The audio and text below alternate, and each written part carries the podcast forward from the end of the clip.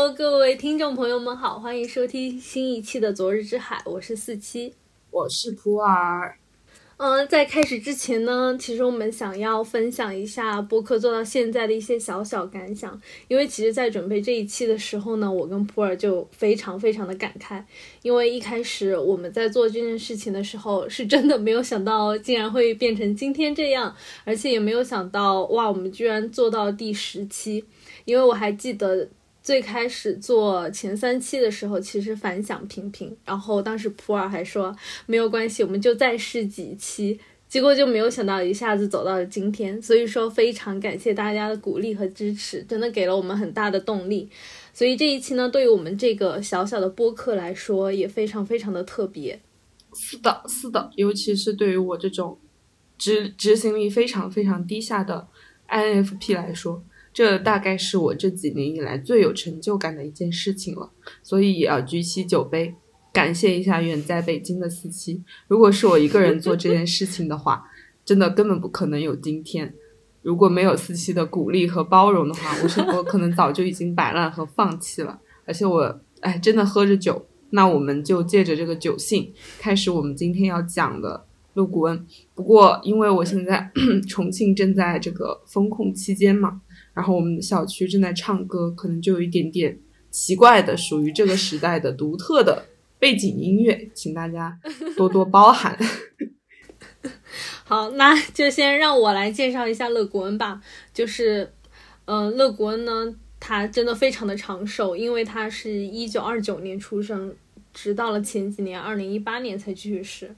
但是就在去世前五年吧，也就是二零一三年，他接受了一次《巴黎评论》的访谈。国内现在出的这一个系列呢，还没有收录乐谷恩的访谈吧？我我搜了一下，应该是没有哈。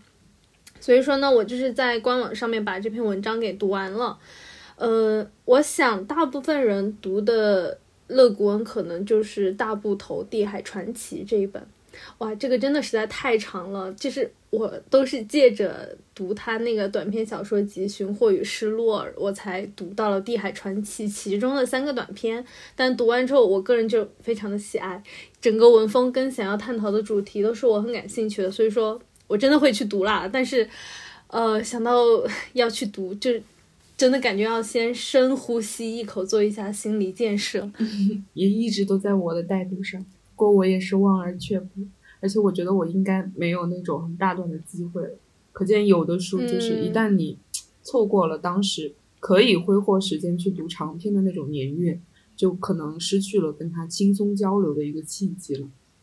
没有关系，等你退休还可以看，退休看吧，再等个几十年。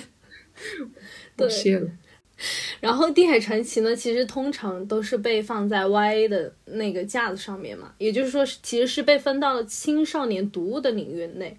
然后它最出名的长篇其实又是《黑暗的左手》这样的科幻小说，所以说很理所当然的一件事情就是它也被打上了类型文学作家的这样一个标签。不过如果去读了这篇访谈的话，你就会发现他其实非常反感这种贴贴标签的做法。嗯，在他的认知范围内的话，他觉得自己所做的只是作为一个作家来尽情的发展他的写作。其实他的父亲是一个非常著名的学者，所以说一开始他是在父亲的帮助下，先是出版了自己的诗集。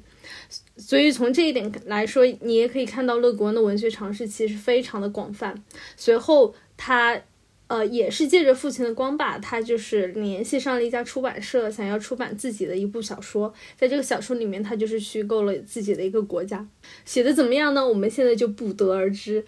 但是乐古安在那个访谈里面，就是 我觉得有点可爱哈，他他就说他会诅咒每一个 胆敢把这个小说挖出来并且发表的作家。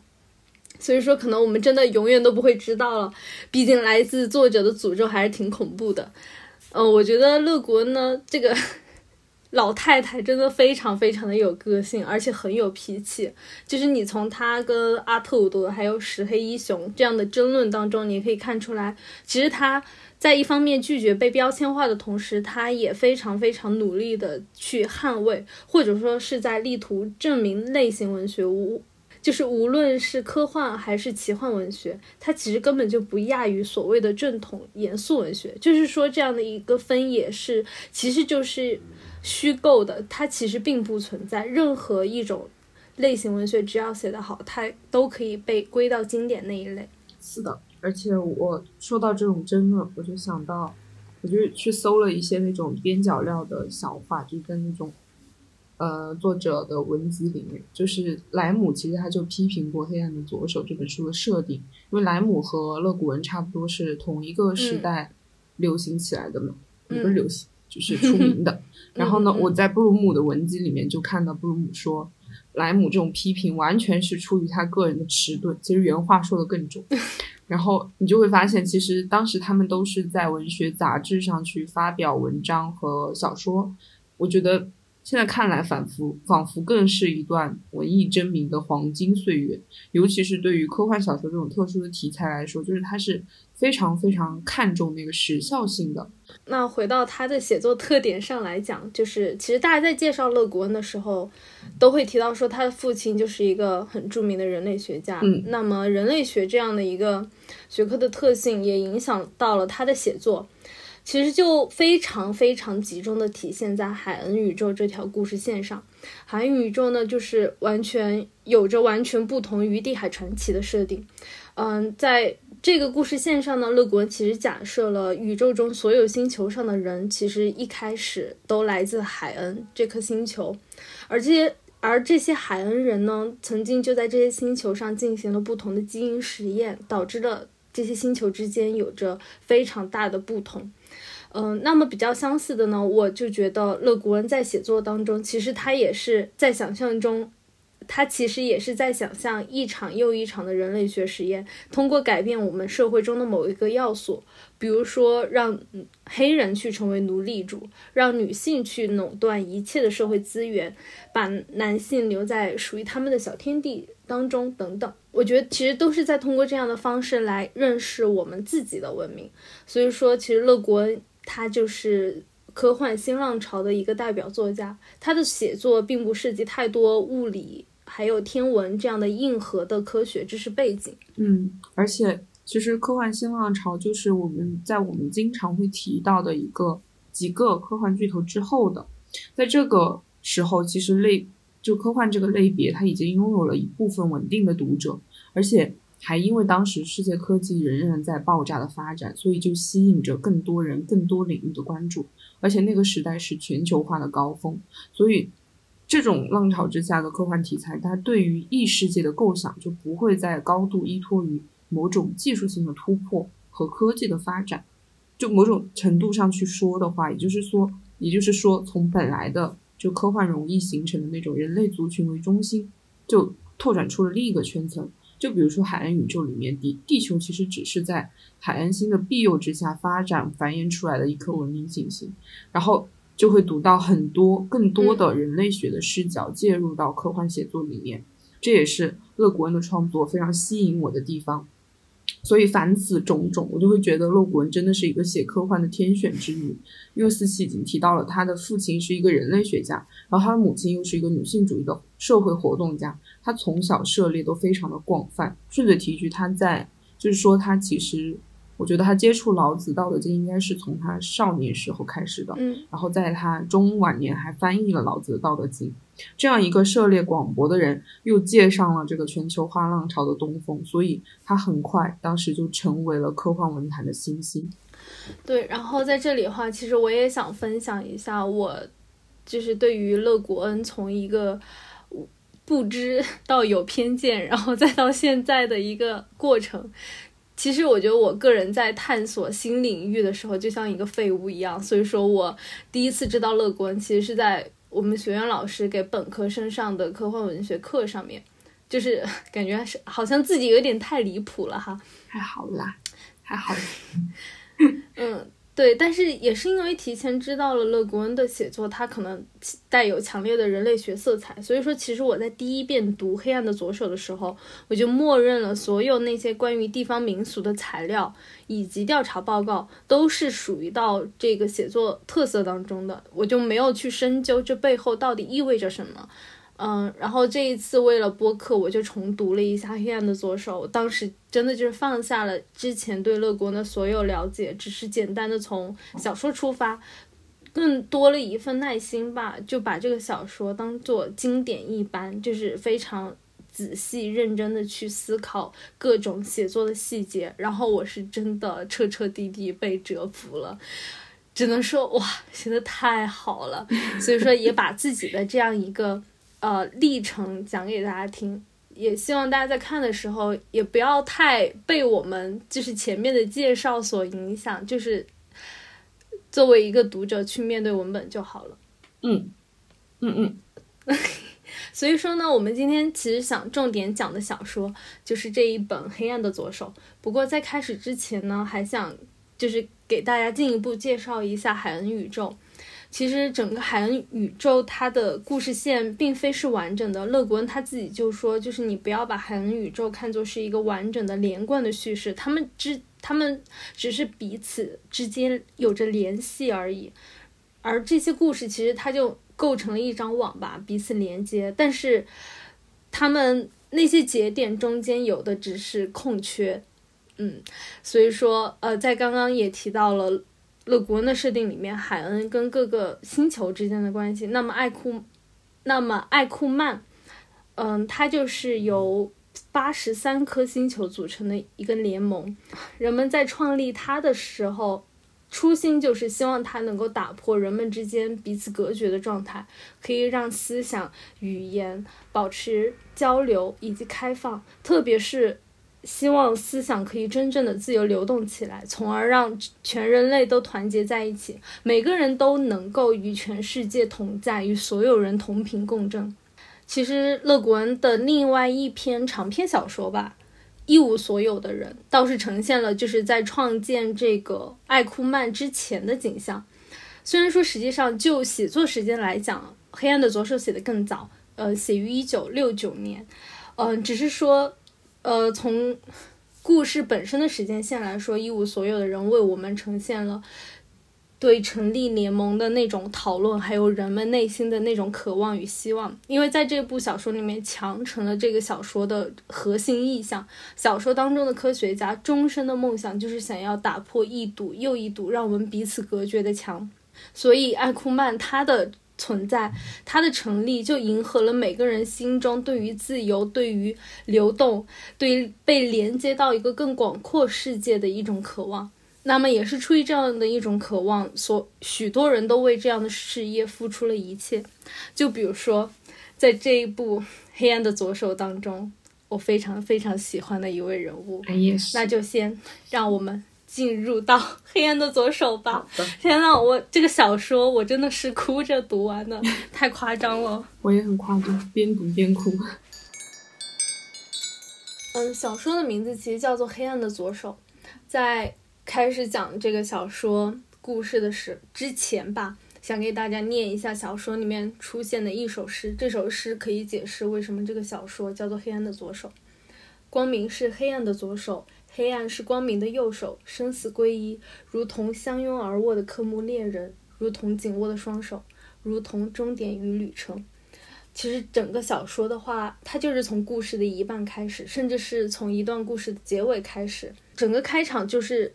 就是一个有国王莅临的庆典仪式，在现场的话，不仅有各地的领主。贵族还有政府官员，同时还有一个外星人，一位来自艾库曼的使者，叫做金利艾。其实他是一个地球人啊，但是他属于那个庞大的海恩宇宙。艾库曼派他来，就是希望有一天他能够让这颗星球也加入到他们当中去。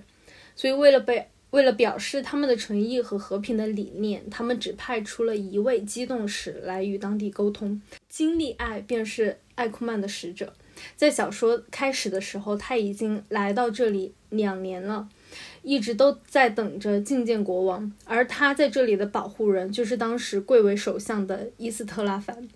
在开始介绍整个故事剧情之前呢，需要给大家补充一下这个星球的一些信息。其实东兴这个名字的话，是第一批机动使来到这里的时候给它取的名字，因为这里非常非常的冷，整个星球都被大块的冰川所覆盖。但其实这颗星球真正的名字叫做格森星，在这颗星球上呢，也有好几个国家，而小说最主要讲的便是比邻的卡亥德和欧格瑞恩这两个大国。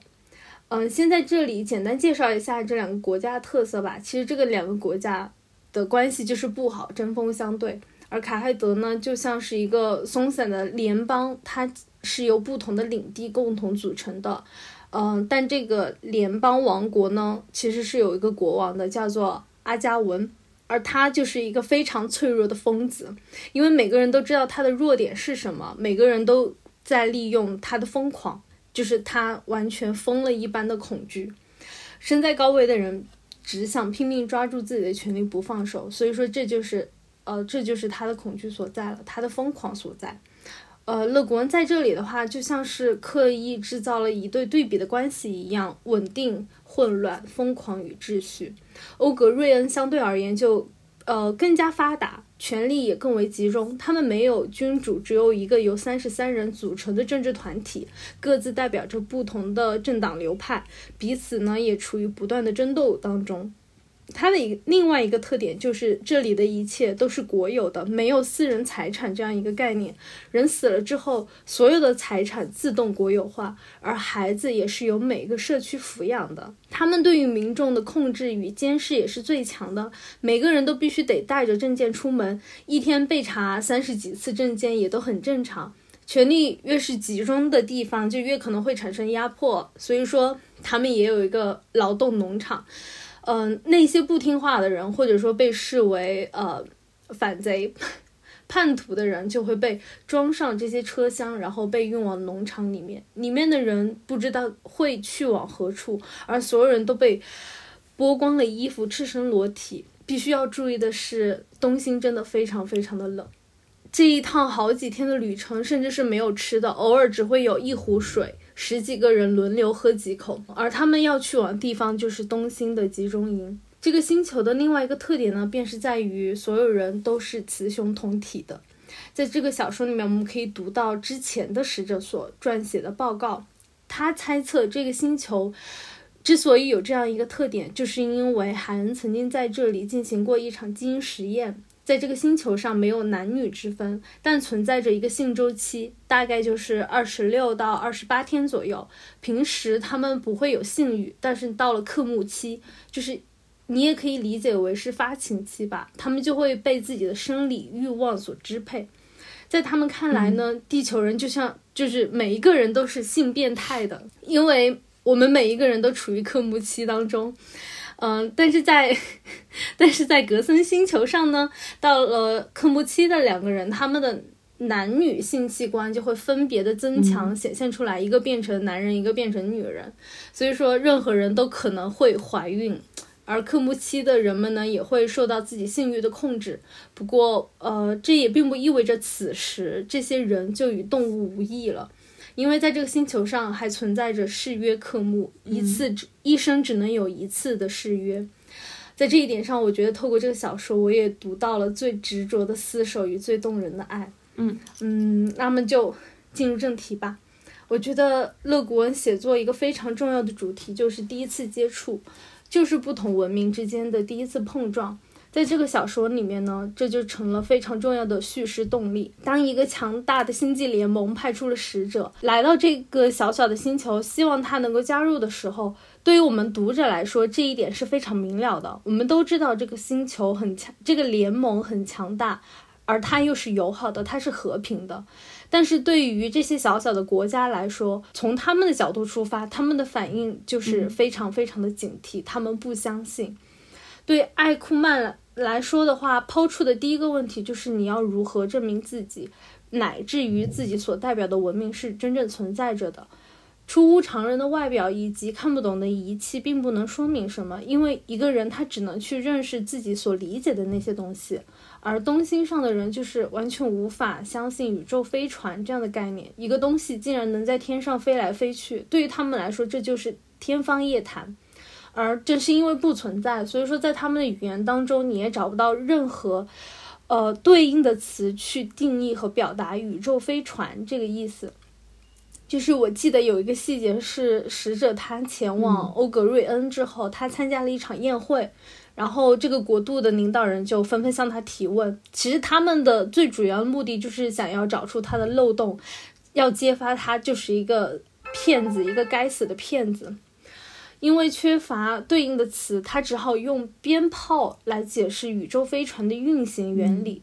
这这反而显得很可笑，也增加了隔阂。因为语言它本来就有自身的限制，它最直接体现的是我们这些语言使用者与世界的关系。那乐古文，我觉得他的写作另外就是它非常巧妙的地方就在于它很注重这一点。比如说，当我们就是这些中文使用者想要去描述这个星球上这群雌雄同体的人的时候。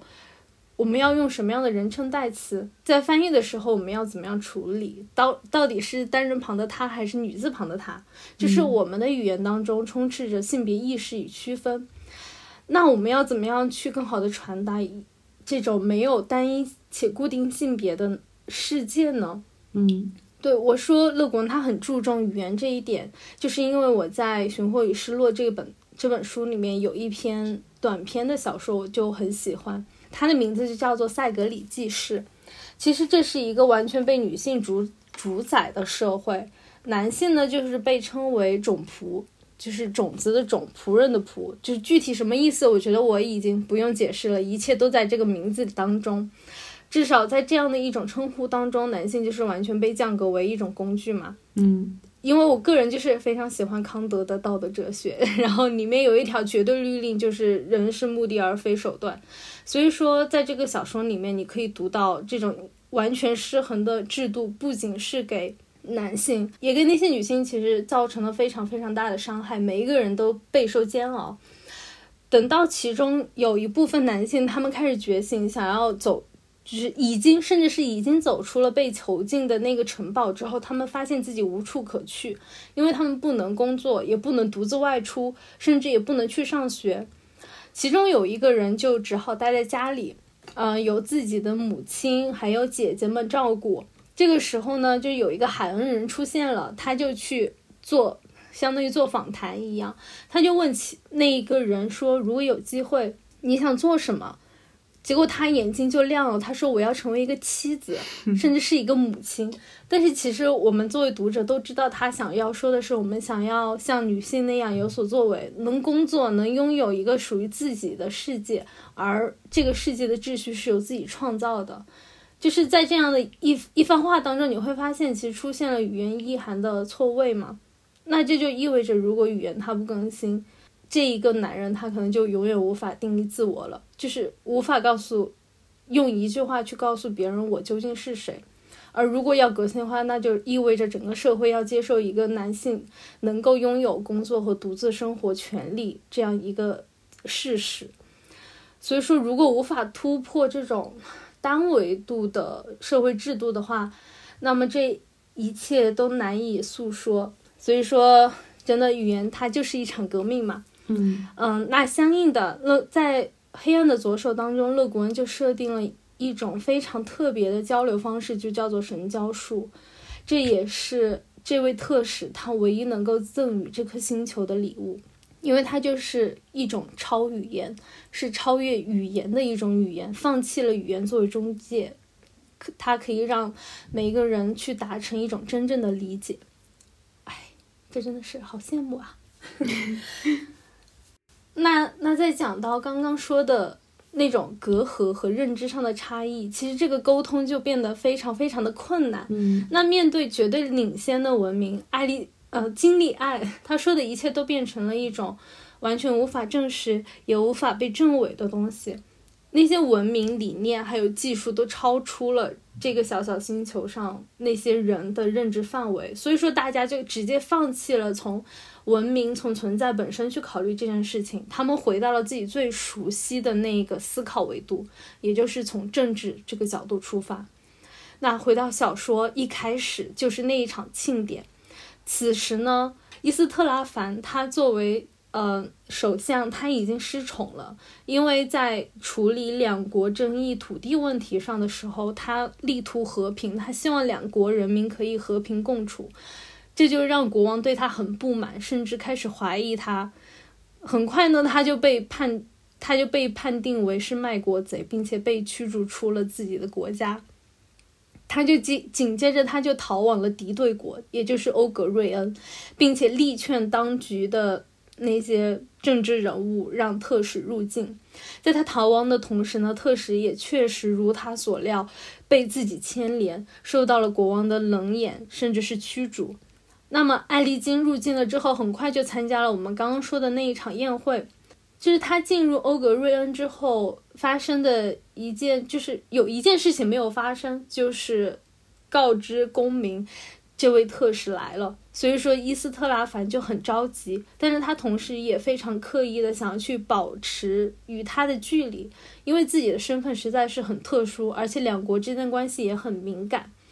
他说：“我不能在他带来的希望中投下我的阴影。”但是呢，他的所有这些用心、这些努力都枉费了，因为这些政治首脑他无法避免的，他就是会怀疑这是不是卡亥德的阴谋。这一切是不是都是假的？其实宇宙飞船它根本就不存在，它只不过是卡亥德人编造出来的。如果他们信了，就上当了，就会让他们嘲笑。这实在是太荒谬了。在整场宴会，包括后面发生的一切事情当中，你都可以发现，就是没有人真正的对这个古老强大的文明感兴趣。他们满脑子想的只是想要利用这一个特使来达成自己的政治目的。很快，支持特使的人就抛弃了他，他也因此被送往了集中营。在这一段，我觉得伊斯特拉凡他的那个内心独白就很精准的去总结了我们刚刚说的一切。他说：“又一次，恐惧毁掉了他的使命，令我希望破灭。这里的人不是恐惧外星人，恐惧不属于这个星球的东西。这些欧格瑞恩人还没有足够的智慧。”或者说是灵魂的境界，去恐惧真正、真正极度陌生的东西，他们压根就看不到这样的东西。他们眼睛望着来自另一颗星球的这个人，看到的却是什么呢？一个卡亥德间谍，一个性变态者，一个特务，一个跟他们一样可怜卑微的政治单元，在。整个星球上唯一一个真正愿意去了解艾库曼的，只有伊斯特拉凡一个人。嗯，他有着真正的好奇以及兴趣，不过由于语言还有表达方式的不同，就导致了特使一直对他有所偏见，一直都误解了他。其实，在小说一开始，伊斯特拉凡他自己就知道自己处境很危险，所以说为了不让自己影响到他，影响到让东星加入艾库曼这件事情，他就说，他就直接对特使说，不会再为你牵线了，你也最好不要再去见国王，或者说你要去的话，我也不会陪你去了，你要自己去。经历爱他就对这些事情就完全一无所知。他只感到了深深的背叛以及愤怒，所以说在后面他一直都非常不信任伊斯特拉凡。但正是正是伊斯特拉凡在得知了特使被送往改造农场了之后，他前去解救了他，并且和他穿越了一大块冰原，整个无人区。就是在这一路上，他们才终于把话说开，理解了彼此。在这块冰原上，他们真的足足走了七十多天。伊斯特拉凡在牺牲了自己的政治生涯之后，又冒着生命危险把他送回了卡海德，告诉他一定要发信号给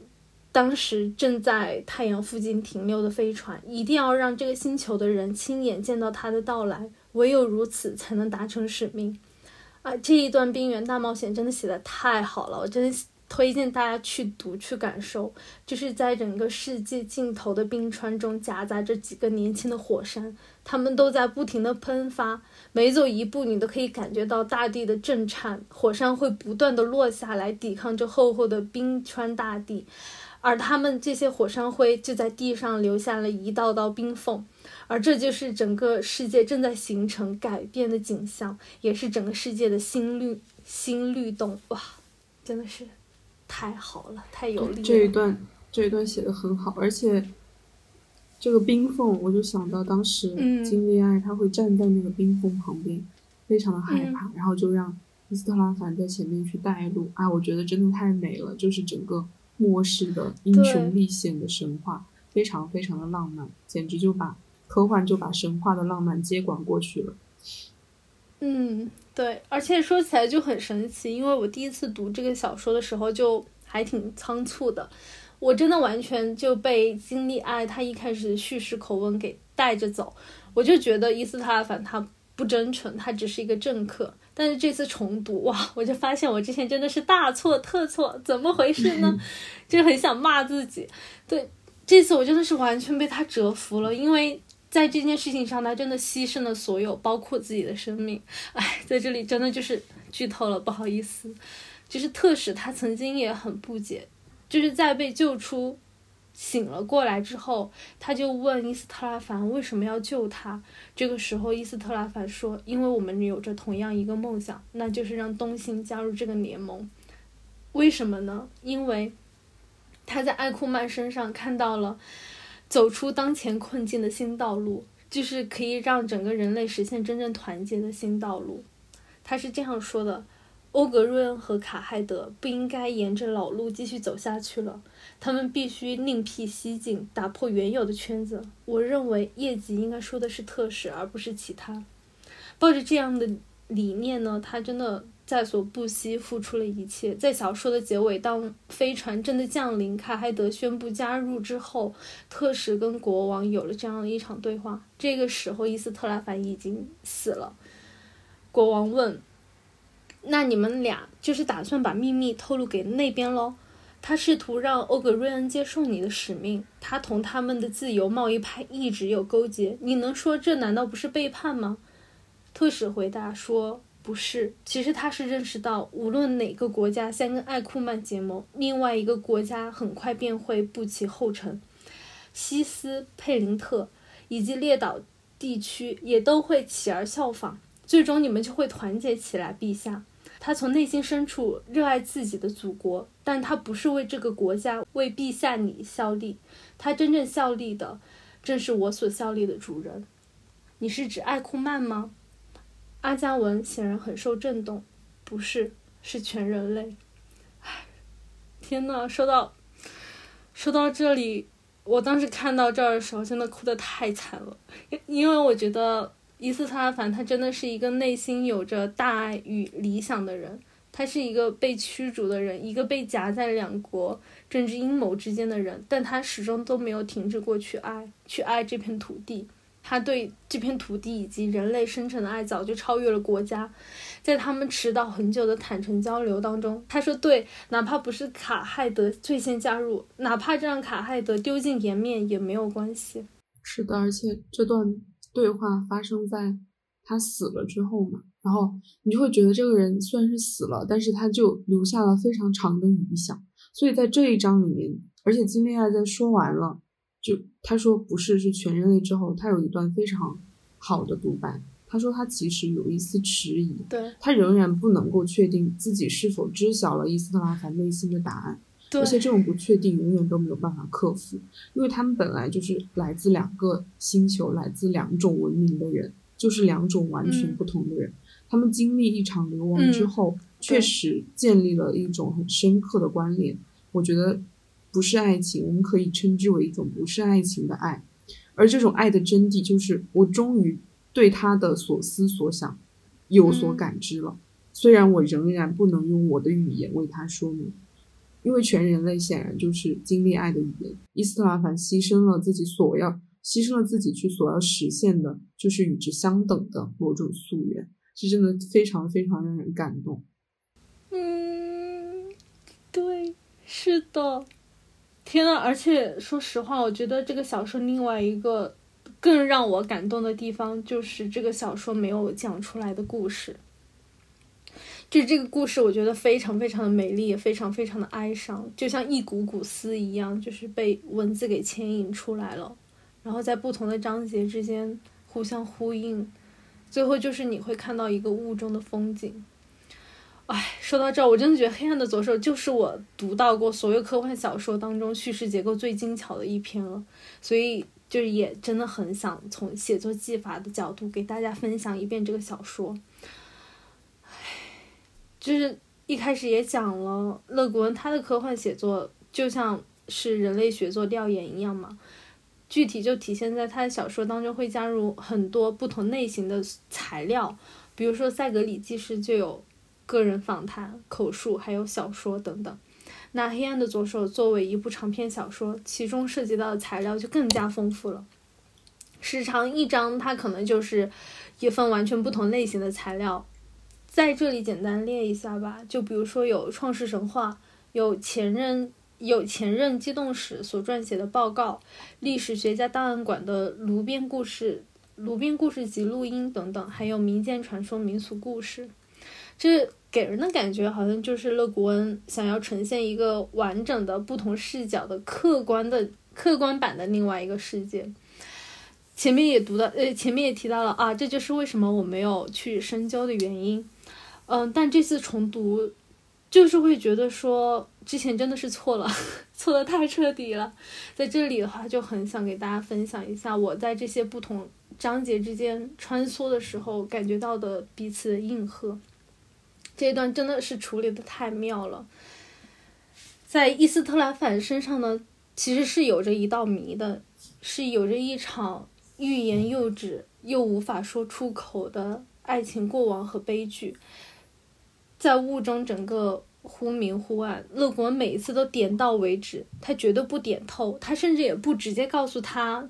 这件事情真的存在哦。对他其实甚至没有直接告诉读者说，在他身上存在着一个秘密，而他只是留下了匆匆几笔。其实我们可以来细数一下，第一次出现这个线索的时候，其实就是在他被驱逐之际吧。那个时候，他的科目恋人就是从广播上听到了这样一个消息。就是哪怕知道自己来见他会惹祸上身，他也依然在伊斯特拉凡要出城的地方等他，要跟他一起离开。伊斯特拉凡就很想保护他，还有他们的孩子，所以说他就狠下心来要赶他走。他去说了这样一番话来伤害他。他说：“没错，根本没有什么盟誓可毁，那是一个假盟誓，第二次盟誓，你知道的，你当时就知道。”我立下的唯一一个真正的盟誓没有被说出来，也无法言明。很早以前，我盟誓的那个人已经死了，盟誓也就毁了。你并不欠我什么，我也不欠你什么，让我走吧。但是那个人究竟是谁呢？就是没有说出口，只是在暗示。后面他就请求那个科目的恋人让自己走。他说：“不用，我有钱啊，时让我走吧，我必须单独走。”我继续向前走，他没有跟上来。不过，我兄长的阴影却始终跟随着我。我真不应该提到他，我做的一切都不应该。这里就好像是在暗示我们说，那个说不出口的拭目恋人，其实他就是伊斯特拉凡的兄长。这就让我们不禁想到了，在全书的第二章，勒古恩便讲述了一个看似完与看似与全书主线完全无关的故事，也就是《炉边故事集》的一一篇。在这个星球上呢，其实。亲兄弟是可以相爱的，但是他他但是他们不能终身厮守，因为一旦其中一个人怀孕之后，他们就必须要分手。而在那个故事当中的那一对呢，就是因为无法接受分开，怀孕的那个就让自己给活活，就是他就把自己给活活饿死了。而领地的人都把这件事情怪罪到另外一个人身上，将他逐出领地。勒古恩就是用他来告诉我们伊斯塔凡身上那个。可能的故事和伤口究竟是什么？就是你或许会自问，为什么他不直接说出来呢？他明明可以在刚刚那一段话之后直接来一个闪回，直接就回到了过去，用他自己脑海中的那个声音去拼凑出那个兄长他过去是什么样的，他们过去有着什么样的往事。但是我觉得这也是乐国的伟大之处吧。我觉得他这样。闭口不言，就是因为他足够尊重人物，足够尊重他的那些伤口，还有守住秘密的这个选择。他作者就是不愿意去增去增加一个声音，让每一个人物都变得透明。既然他不愿意说，那么这样的暗示就已经够了。而且我觉得勒古恩也完全信任读者，他知道读者足够聪明，能够发现这一点。然后等到第十一章的时候，在伊斯特拉凡的独白当中，他才第一次提到了兄长的名字叫做阿瑞克。而接下来呢，就是在逃到邻国之后，伊斯特拉凡他的名字就变成了希勒姆哈斯。然而，如果我们再往前，就是再往前面翻一点点，就会再发，你就会发现，在第九章，勒古恩给我们提供了另外一条线索，他讲述了一个关于伊斯特拉凡领地和敌对领地斯托克，就是他们之间的一个民间故事。从名字上，其实也可以看出。呃，伊斯特拉领地其实就是伊斯特拉凡出生地嘛，这是一段非常凄美的爱情故事。我觉得就是东星版的《罗密欧与朱丽叶》，因为它讲的就是两个有着世仇家族子弟，就是阿瑞克还有希勒姆，他们俩相遇了，然后爱上了对方。这一段话就是还挺有意思的，因为出现了呃两段句子结构的相似。他说：“我从来没有见过你。”另外一个人说：“我们是不共戴天的死敌，但我愿意跟你誓约克木。”结果很快呢，其中一个人，也就是阿瑞克，他就被斯托克领地的人杀死了。但是呢，希勒姆她自己怀孕了，在几个月之后，她把自己生下来的婴儿送去给了伊斯特拉领地的领主，那这个小孩也就被命名成了希勒姆。在他长大之后呢，他被卷入了权位争斗。领主本来就想让他成为继承人，只是引发了其他人的不甘。当天就是在杀，就是在杀戮之夜吧，他杀死了领主的其他儿子，自己也受了重伤，来到了自己父母，就是姑且让我们用地球的表达，来到了自己父母相遇的那个木屋里，他就遇见了另外一个希勒姆。这个时候，这一场对话再一次发生。他说：“我们是不共戴天的死敌。不过我从前从来没有见过你。”斯托克凡把脸转了过去。很久之前我见过你一次。他说：“我希望我们两个家庭能和平共处。”伊斯特拉凡说：“我愿意发誓跟你和平共处。”就是这样一种简单的句子的简单重复，就仿佛让我们回到了过去，真的举重若轻。整个故事就从血走向了一种和平。后面的结局就是希勒姆他为这块地区带去了和平。为了纪念这份功绩，领地后人都叫这个名字。但也因为他杀死了自己的族人、自己的兄弟，他也被称为叛徒。那希勒姆与阿瑞克这两个曾经纠结在一起的名字，又出现在了伊斯特拉凡的生命当中。所以，是否时间在这里就是不断的循环往复呢？或许是吧，但是这个故事也是要告诉读者，在伊斯特拉凡的血液里，他可能就是流淌着对和平的向往，而这份对和平的渴慕，是他的先辈用血和一生的错过的那一种遗憾换来的。正是这一份遗憾，就是让人想问：为什么要恨？为什么不能去爱对方呢？为什么不能走向对方呢？我觉得这就是远处的时间在他身上的回响。这也让我更加被伊斯特拉凡相信艾库曼的这个理想，还有努力促成这个目标的执着感动。就是其实到这里，我就想到了《一无所有的人》里面那个一心只想打破世界上所有所有的墙的那位科学家说的一句话，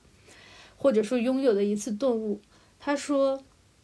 除非过去和未来通过记忆和展望成为当下的一部分，那么对于人类来说，就根本没有什么道路，也没有什么地方可去。我觉得这句话真的非常完美的体现在丽斯特拉凡的身上，他就是背负着整个他家族的过去，但是同时他又背负着整个星球的未来，所以他最后死的时候，哇，我真的是哭到崩溃吧。我觉得他就是这个世界，还有整个星球的理想家、注目者，是真正一个伟大的人。那再接着往后读，就是特使后面就教会了希勒姆神教术，他们终于可以抛开语言去进行沟通了。那希勒姆他第一次听到特使呼唤的时候，他听到的声音其实是阿瑞克，其实是阿瑞克在呼唤他，他一下子就从睡梦中醒过来了。到最后，他被枪。击中死去的那一刻，他用神教术喊出的也是阿瑞克这个名字。整篇小说当中，他唯一一次坦诚不公的提到这段往事的时候，他并没有说太多，他只是说他因此离家了，而自己的兄长也于十四年前过世了。所以这这也是为什么我觉得在特使跟希勒姆之间，就是他们之间所拥有的，绝对不是大部分读者所说的爱情。真的就就像普尔之前说的，就是一种不是爱情的爱，还有一种。貌似穿越冰原的一种患难与共之情吧，真的这一份感情是很独一无二的。所以最后在希勒姆死去的时候，金毅他给自己布置了一个特别傻的任务，就是要回到伊斯特拉领地，就像去朝圣一样，去见一下自己的朋友曾经出生和生活长大的地方。他说：“我来到伊斯特拉。”我到伊斯特尔来，满心期望能得到一些慰藉，现在发现这不过是一个傻瓜的使命。这里没有慰藉，而朝拜朋友的出生地，为什么就非得让现实有所改变，让空虚得以填补，让自责的心灵得到慰藉呢？与民间故事的希勒姆一样，他其实也被族人抛弃。最后，伊斯特拉凡，他身上叛国叛国贼这样的一个。这样一个名头吧，其实完全没有被洗去，但是结局有一点点暧昧不明、暧昧不明的地方，就在于希勒姆跟他兄长的孩子其实长大了。当特使说自己可以跟他们讲述希勒姆最后几个月的人生的时候，他看到他的儿子突然巴结起来，开始问那他是怎么死的，但是紧接着他又问了一句：其他其他星球的生命是什么样的？小说。就这样结束了，但是我觉得他的结巴，他的激动提问，或许就是旧有的印记，因为希勒姆也曾如此的好奇。嗯，哎，这个结局，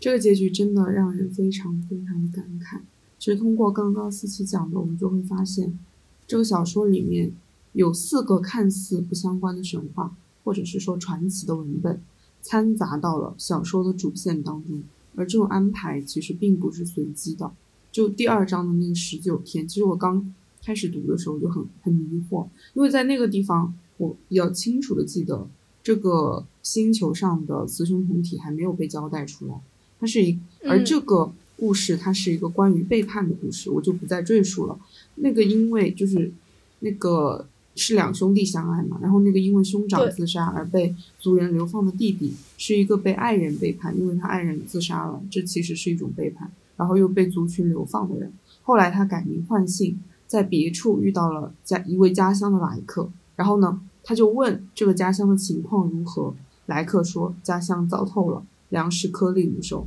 然后最后他就说了一句话，他说我收回我的名字和诅咒，然后家乡便从此欣欣向荣了。这个地方其实也是黑暗的左手第一次出现的地方，就是因为他和他的爱人在那个冰原重逢的时候，他其实谴责了自己的爱人，想要离开这个冰原，然后他的爱人就拉住他，就是在他翻越那个墙的时候拉住他，后来他的被拉住的这只手就变成了黑暗的左手，后来在他就是被人救下的时候，那只手就不得不被锯掉，所以在这一章的神话之后，就是第三章嘛，然后伊斯特拉凡就开始流亡了。或者说是他继续自己被放逐的生命，而结局其实也写在了这一章神话里面。伊斯特拉凡真正的家乡就是整个东星，会因为他的某种放弃而欣欣向荣。嗯，对，其实刚刚普尔也讲到了，又回到了我这个小说的标题。其实我也想说，就是这个标题，其实在我们解读完之后，就会发现它也不仅仅是指那一首诗。就是说，光明，就是在在那个故事集当中，那个在冰原上被迫流亡的人，他就是被冻到失去了左手。所以说，我觉得整个书名也不仅仅是暗含伊斯特拉凡他他作为个体的命运，其实他也暗含了特使的命运，因为经历他是坐着飞船来到东星的嘛。然后这个时候的地球已经过去了一百多年了，他是一个自愿流亡的人，唉，所以说在这里，我觉得这个这个小说标题真的是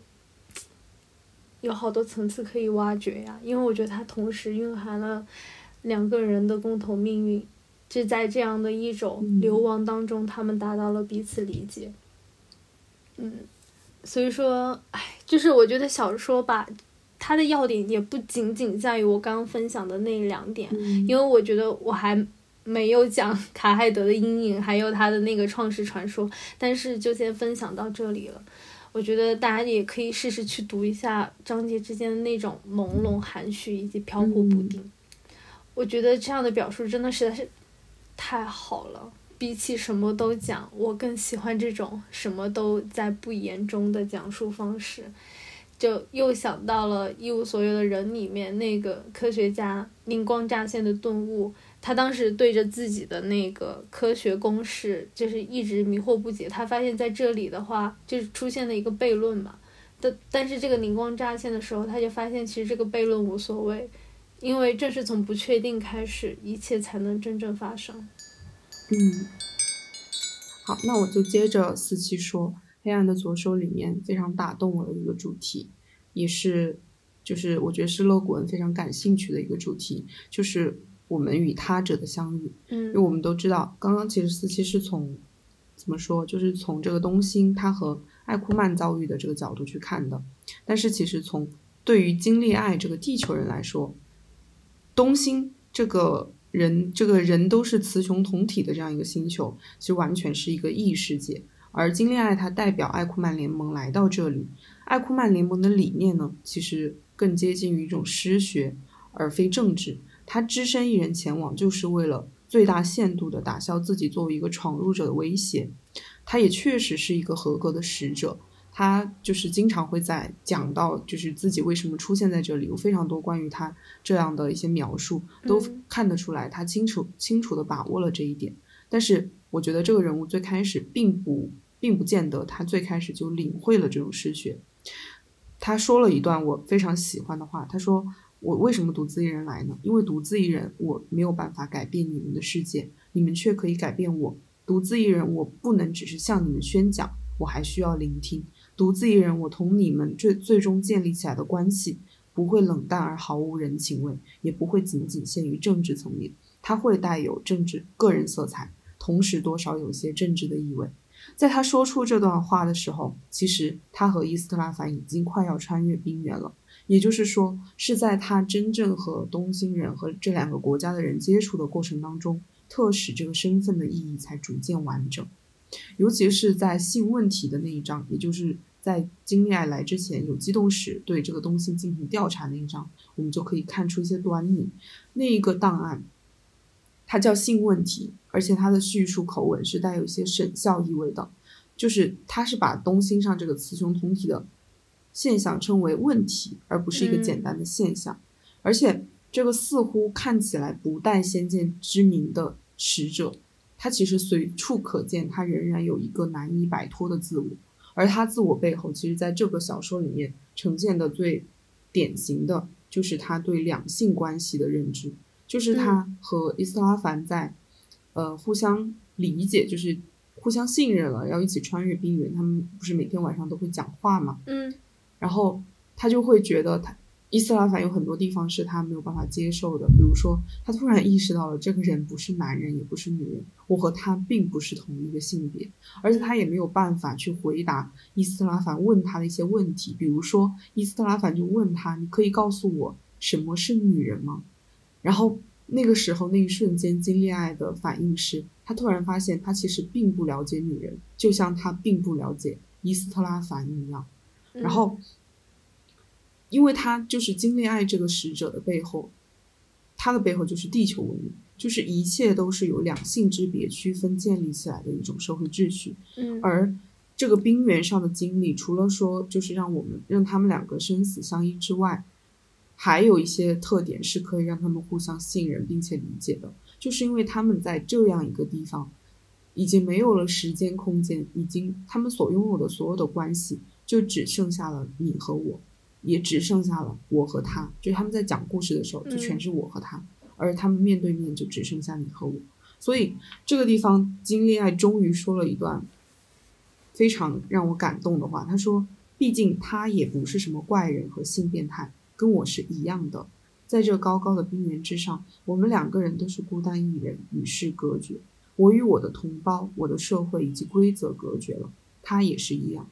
在这里，并没有一个格森人的社会来解释并支撑我的存在。最后，我们俩终于平等了，彼此都是外星人，都是孤单一人。当然，他也并没有笑，语气还特别温柔。我从未见他在他身上见识过这样的温柔。过了一会儿之后，他也开始谈起了与世隔绝，谈起了孤独。所以，我觉得，当我们透过经历爱的眼睛去理解伊斯特拉凡的时候，会经历一个很漫长的变化的过程。嗯但是，其实我我在最开始读的时候，我倒没有不信任他，因为我我是最开始就会觉得这个人物特别的神秘，因为他在第一段讲出爱国主义的时候，我就觉得这个人不简单。但是最开始你会看到他是一个很重要的政客，是一个当权者，是一个首相。然后呢，第三章他就开始被流放了，就觉得他很嗯可怜。然后呢，等他讲了自己到那个欧格瑞恩之后，你会觉得这是一个非常厉害、非常神秘，让人不得不重视他存在的人。这样一个怪异的非男非女的双性人，到了最后，金利爱才体认，也就是带着我们读者一起去体认了伊斯特拉凡这个人身上的光芒。他曾经在第一章当中提到过爱国主义，那段话就已经吸引到我了。虽然我觉得到最后我可能也没有办法非常透彻的，嗯就是说，就是没有办法非常透彻的理解那个根源。他观察到的爱国主义是什么呢？是来自对他国的无知和恐惧。于是，爱国行为是一种政治上的应激保护措施，就是说，这是一种带有自我怀疑的封闭，是来自对他者的恐惧。嗯但是伊斯特拉凡心中对故土的爱，和这种泰国就是他的政敌所要利用的那种爱国主义是完全不一样的。他对故土的爱来自知，来自一种完整。他说：“我希望，他说他希望对祖国之外的世界只是一种无知，而没有憎恨与嫉妒。”我想这是这个雌雄同体这个双性人最后的这个设定，就是最后的一个指归，就是一种完整的非对立模式的认知，才能催催生出对一个共同体如此带有诗意的爱。这也是这个设定真正让我叹服的地方，就是如果我们单去看自我与他者两相对照之下，似乎怎么看都是残缺的；而在伊斯特拉凡眼中，二者是同样完整的。所以在故事的最后，金利爱去往了伊斯特拉凡的家乡，就像代替我们读者去完成了这次使命。他终于不再是一个外星人了，他是伊斯特拉凡的朋友、观众，也是一个使者，就像霍拉旭之于哈姆雷特那样可贵。嗯，其实我想补充，嗯其实我想我想补充的一点就是，其实你会发现在经历爱的叙述的时候，一开始他对于伊斯特拉凡就是充满了来自地球的偏见，因为他会说伊斯特拉凡我不信任他，因为他实在是太娘了。嗯，像个女人，对，然后还经常嫌弃人家说他脂肪太多，肌肉太少。对啊，但是我真的觉得，哎，还是非常让人感动。而且，就是接着说的话，嗯，就是这样一个命题，就是他者如何治愈了自己的存在，在乐古恩的另一个短篇故事里面也得到了非常精彩的呈现。其实我本来以为我今天会主要讲一讲寻获与失落的，但是没有想到我们我们这么能说，就是寻获与失落是。啊、就是最近新出的一个文集嘛，好像也是我们开始做这一期的一个引子。嗯然后第一篇就是第一篇就把我感动的眼泪汪汪，它的名字叫《比帝国还要辽阔，还要缓慢》，这个名字其实就已经很美了。然后当时我看这篇的时候，就是上个上上个星期，上个星期我还在教室里面守自习，然后当时我看完差点就当场落泪了，而且我就经常这样，就是在这种学生在我面前的场合，其实很不应该表示表现出任何表情，但是越是这样，我就越控制不了我自己。所以当时我发泄情绪的方式就是赶紧给我的好朋友下单了这本书，而且我相信他也会非常非常的喜欢勒古恩和喜欢这篇小说的。嗯，我当时读完了之后，我也是深受感动，而且我觉得非常的震撼，所以我当时特别激动的发了微微博，因为我觉得这就是我读过最好的、最精准概要的，真的就是最精准直击爱与他者核心的一篇小说，而且整个小说讲述的方式非常非常的诗意，我真的太喜欢了。哎，真的好厉害！对我已经读了，我已经读了四遍了。这一篇应该是我最近就是读的最频繁的一篇小说。这个故事呢，它仍然是生发于海恩宇宙的世界观。然后故事呢，发生在一个叫古姆号的异星，就是要去探索异星的勘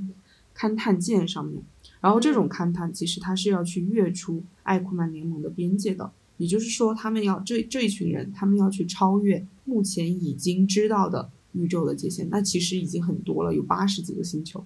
所以，其实会去主动承担这种任务的人，都不是什么正常人。这个任务就意味着你要和自己本来的世界、自己的亲人做一个永别。所以，你就会想，这这群人肯定就没什么留念了。所以，这个星舰上的人就是这样的，他们有非常多奇怪的症状，有自闭症，有忧郁症。有那种过分脆弱的人，有那种过分狂躁的人，等等等等。其实可以说，这群人就是已经在自己本来的那个社会秩序里面找不到自己的位置，他们本来就是边缘人。而我们的主角呢，他叫欧斯登，他的特别之处就在于，他也有问题哈。他的特别之处就在于，他曾经患过很长一段时间的自闭症。然后呢，当时有一个医生对他非常好，给予了他非常多的爱。他的自闭症在这个医生的引导下被治愈了，但是呢，他治愈的方式就是去感受别人的情绪，并且尝试做一些解读。久而久之，他自自闭症自愈治愈的一个后果，就变成了欧斯登有了一种超乎像超能力一样的共情能力，他完全能够感受到别人现在在想什么，怎么看待事物，怎么看待自己。这有一个后果，就是欧斯登与人相处的方式就变成了一面照妖镜了。因为虽然古姆号上面的人各有各的毛病，各有各的问题，但是大家都因为此行有一个共同的目标，就是我们要去努力的探索一颗星球，所以在努力的进行一个和谐共处。就是我们现在是一条船上的人，就要去掩藏自己真实的所思所想。我看到这一段的时候，我其实甚至就在怀疑。我写出这个，我就在怀疑，就这其实也不叫一种掩藏，就是因为我们每一个人都是被秩序或者是说某种某种法则驯化的人，这已经成为了我们的本能，就是你不能去考虑，你不能去说你自己现在到底真的在想什么的本能，就是去说出你此时此刻应该怎么去说。然后，欧斯登的共情能力呢，他就非常的，就他他是一面照妖镜。他其实是在团队里面担任了一个比较重要的位置，就是感测者。他会去感测生物的广义上的生物的情感，并与之并与之交流。那这个在探索外星文明的过程当中，当然是非常重要的。但是在这样一艘船上，就是大家有问题，然后呢又有一些虚伪的船上，这个共情能力对他来说就变成了一种极大的负担，而且完完全全的就是他者即是地狱。在这种他人情绪的笼罩之下、包围之下，其实欧斯登是很脆弱的，因为他非常的窒息，他没有办法去，没有经过那种很像我们这种正常人一样的驯化，他也不会去掩藏自己感受到的东西，他也不会去处理自己感知到的东西，所以别人的情绪到了他那里，就他自己形容为一种垃圾，所以他保护自己的方式，或者说他唯一会的方式。就是把这些情绪的垃圾如数奉还。你现在正在你心目你你心里正在骂我，那我也只能骂你。然后你现在对我非常愤怒，我也只有对你非常愤怒。而且他不是感受那种表面上的，他就是能够直接指出这个人真实的想法。所以这种被你被刺穿体面和伪装，那谁会喜欢呢？所以这个星舰上的火药味一直都非常的浓。欧斯登他也。无力也不屑于去粉饰太平，所以其实人们对他偶尔也会有廉价的同情，也会有那种带有冷漠的好奇，但是这些无疑都是对他的伤害，他也是没有办法消化的，他只能用同样的暴烈的方式去对待身边的人，直到他们这个古母号抓到了四四七零号世界的踪迹。然后这个世界呢，啊，太美了，这个真的是。让我想到了庄子里面对自然的那种描述，就是万物与风相吹息。这个世界，这个星球上全是植物，没有任何生物的存在。但是欧斯登却感知到了一种情绪，就说这是很不合理的嘛，没有生物怎么来的情绪呢？然后当时他其实已经被这个古姆号赶出去了，他自己也想走，我就走了。然后他独自一个人在这个星球的表面的基地里面进行勘测。而这而这个星球的本体似乎就是一个巨大的森林，它们的根系就交错在一起，整个星球就像一个完整的生命体一样。其实我当时读着的时候，我就一下子想到了索拉里斯星，对，也是一整个星球作为完整的生命去迎接外星文明的进入。但是那个和这个的主题完全不一样哈。欧斯登他感知到的就是这个星球对古姆号闯入的恐惧。就不是因为别的，就只是因为古姆号是别人，是另外的存在。而且，但是呢，这对欧斯登来说，这种恐惧，这种他他就是这种共情的人，他感受到了这个星球的情绪，对他来说是第一次，就他感受到了自己作为一个完全异于甚至是高于他人的存在，他自己被恐惧了，他自己被恐惧的对待者是何种感受？也就是说。在这个奇怪的星球上，欧斯登他第一次感知到了自己不再作为他人情绪的放大镜和发射站，而是作为一个完整的他者，被恐惧者。也是第一次，他从另一个角度看到了自我和他人这组关系之间有一种微妙的平衡。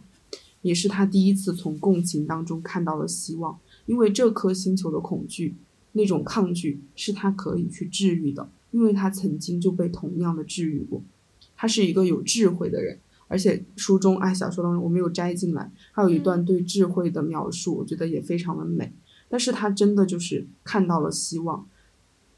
而且他，但是呢，你会觉得非常的神奇，有一种真的很怪异又很诗意的美感。就是他是在一个绝对的外在于人，甚至根本都不是人，不同于人的存在面前，看到了爱的可能，并由此获得了全部的自我。所以这个小说的最后，他就从这个古墓号上面。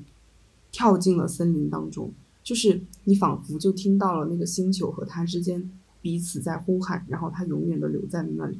就感觉我最后越说越绕了，因为我感觉就是我经常在读勒古恩的小说的时候，我都会感受到。这样就是他对这个命题一定非常感兴趣，因为确实这是和全球化浪潮带来的那个哲学思潮和他父亲的人类学的背景和他自己那个思想的背景都是有关系的。包括我之前就是我觉得读比较早读的是他的那个变化的位面那个短篇集嘛，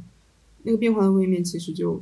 呃，我觉得他已经在玩游戏了，因为到人到晚年就开始写着玩玩那种感觉，就是人在飞机场，然后。等飞机那种很煎熬的时间，你就可以穿梭到一个平行世界，然后变化的位面里面就有不同的世界，然后它每一个世界可能都是对我们目前这个社会某一个现象，或者说某一种制度、某一种不合理的方式，或者说某一种可笑的方式的夸大或者是变形，你就会发现，其实乐古文他从来都是在一个我们目前文明的基础之上去做一些生发。然后这一组关系呢，对他来说又非常的重要，包括在那个，呃，塞格里基史，刚刚其实四期讲的时候我就想提一下，但是因为离主题太远了，我就没有说。就是塞格里基史，我当时读的时候也经历了一个很，就是虽然是就你会感觉你真的完全被勒古文牵着走，怎么说呢？他最开始就是记事嘛，不知道你还记不记得他的第一份记录是来自于一个。呃，海恩就是艾库曼联盟的男的一个船长，然后呢，他对这个 塞格里星球的把握就是这群男人有至高的地位，因为他们享受着城堡里的一切，那些精致的、漂亮的、豪华的东西。然后女人永远没有办法进入城堡和庄庄园里面，女人就一直在那个偏僻的小镇上面做那种很辛苦的工作。然后我读到这，我当时后来就是被一个扭转之后，你再回到那个。船长的那个技术，你会觉得哇，原来一个人自我的成见和就是他自己的历史会如此，就是如此深刻的定刻在他的生命当中，然后让他在接受一个其实完全异于他存在的，嗯，异于他自己本人存在的存在的时候，有这样大的隔阂和偏差。但是欧斯登就是完全相反的人，因为欧斯登是一个可以完全感知他人的人，而这也带来了一些很恐怖的后果。哎，我真的越说越绕，我就不绕了。反正我就我一直在地球上想念我们的殖民者欧斯登。嗯，然后大家一定要去看乐古恩，因为写的太好了。其实我在看乐古恩的时候，我内心想到的是，其实，在我们的文明当中，也曾经有遇见异文明的那一时刻。我就一直在想，当就是美洲的那些原住民看到一群白人登上了一艘船来到这里的时候，他们内心的想法是什么？然后当对，然后当勒古恩他不停的去写那些星球之间第一次真正相遇的时候。我也会一直在想，那他们，无论是那一群白人殖民者，还是那些原住民，他们彼此就是第一次看到对方的时候，他们又是怎么样想的呢？而且在那样的历史时刻，你登上一个新的大陆，那这个跟去往一个新的星球有什么样的区别呢？嗯嗯，哎，真是太好了，这个女人该死的有魅力。对。是的，没有没有错，嗯，然后说到这里的话，我们就结束了。嗯，预告一下，我们下一期会讲什么？因为下一期势必就是在十二月更新了。嗯，然后既然到了一年的最后关头，那肯定就是要做一下读书总结了。所以说，下一期的话就会是，呃，我会分享一些。我这一年看过印象深刻的一些作品，但是同时的话，我自己也会整理一个更全的文字稿发在微博里，所以大家想看也可以看一看。嗯，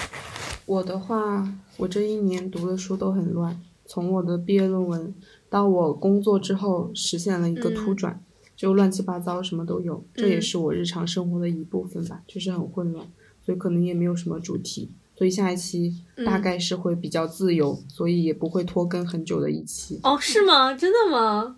对啊，因为哦，你说的哦，不用特意，不用特意，就是多看材料，然后就就自己之前讲过的，我可以把我们我给我们学校文学社小孩讲的主题拿出来讲。哦，谢谢谢谢，不要敷衍，谢谢。嗯，那就 尽快更新，你要记住你的承诺哈，不要让我再来催更你了，谢谢。好，